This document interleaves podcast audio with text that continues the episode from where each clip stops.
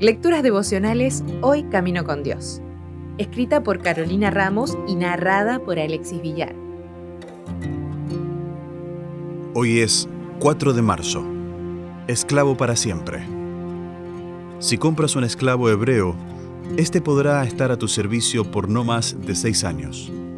El séptimo año ponlo en libertad y no te deberá nada por su libertad. Sin embargo, el esclavo puede declarar, yo amo a mi Señor, no quiero ser libre. Si decide quedarse, el amo lo presentará delante de Dios. Luego el amo lo llevará a la puerta o al marco de la puerta y públicamente le perforará la oreja con un punzón. Después de esto, el esclavo servirá a su amo de por vida. Éxodo 21, 2 al 6. Gracias a incansables luchas por parte de los movimientos abolicionistas, la esclavitud ha dejado de ser algo común en gran parte del mundo. Pero en tiempos bíblicos era un asunto que debía regirse. Aunque la esclavitud estaba lejos del ideal original para la sociedad, Dios instituyó leyes que protegieran y vindicaran a los esclavos.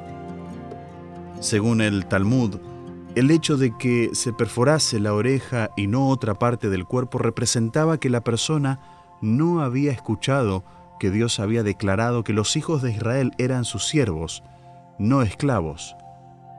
Y debía hacerse en la puerta de la casa, porque la puerta y su dintel habían sido testigos de que Dios había liberado a su pueblo de la esclavitud en Egipto.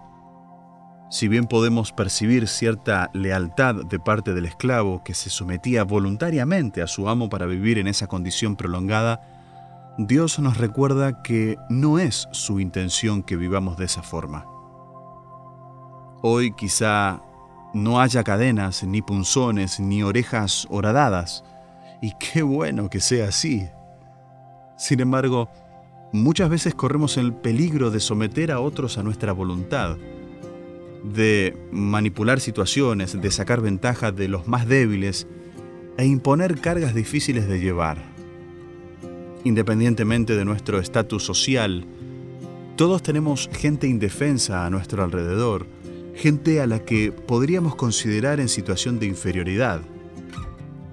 En Patriarcas y Profetas, Elena de White, haciendo referencia a los israelitas dueños de esclavos, dice, el recuerdo de su propia amarga servidumbre debía capacitarlos para ponerse en el lugar del siervo, guiándolos a ser bondadosos y compasivos y tratar a los otros como ellos quisieran ser tratados. Dios nos ha dado libertad, tanto al crearnos como al darnos la posibilidad de la salvación. Y hoy nos da la oportunidad de actuar con misericordia y justicia en cada ámbito de nuestra vida. Si desea obtener más materiales como este, ingrese a editorialaces.com.